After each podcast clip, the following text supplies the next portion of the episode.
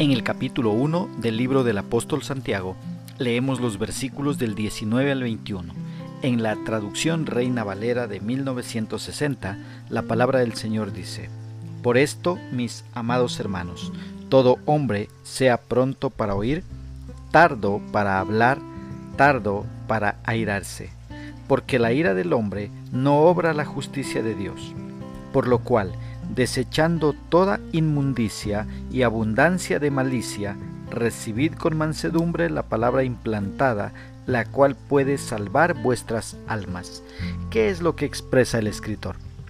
Nos exhorta a mantenernos firmes en contra de la ira.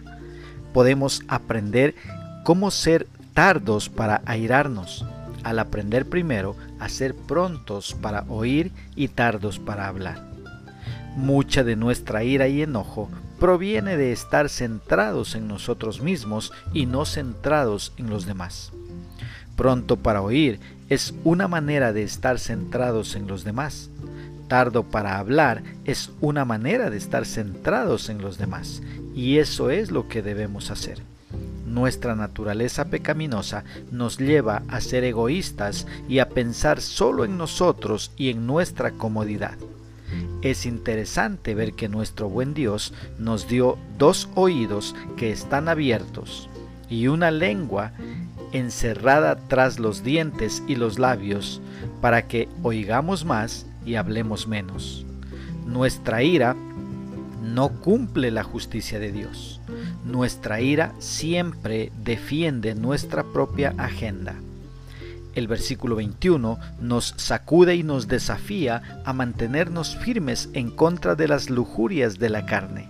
Nos dice que desechemos toda inmundicia y abundancia de malicia y que recibamos con mansedumbre la palabra implantada, la cual puede salvar vuestras almas. Esto se refiere a que debemos llevar una manera pura de vivir para esto debemos desechar toda impureza apartándola lejos de nosotros. Trapp dijo, el pecado es el vómito del diablo, el excremento del alma y la superfluidad o la basura de la maldad.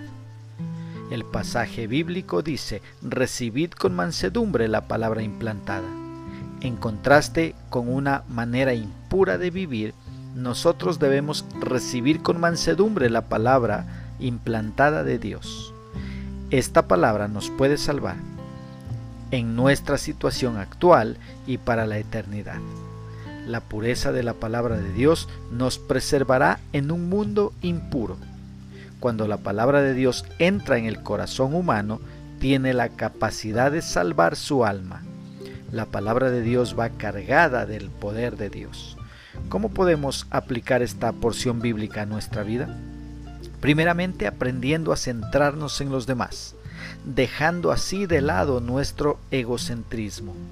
Vivamos para los demás. Ese es el ejemplo que nos dio nuestro Señor Jesucristo. Vivir para los demás es lo que enseña el cristianismo y vivir para uno mismo es lo que enseña el humanismo. Una segunda aplicación siendo prontos para oír y tardos para hablar y tardos para airarnos. Una tercera aplicación, sacando toda suciedad de nuestro corazón y permitiendo que la palabra de Dios limpie nuestra vida por completo y nos guíe a Cristo, el único y suficiente Salvador. Que Dios nos ayude a poner por obra su palabra.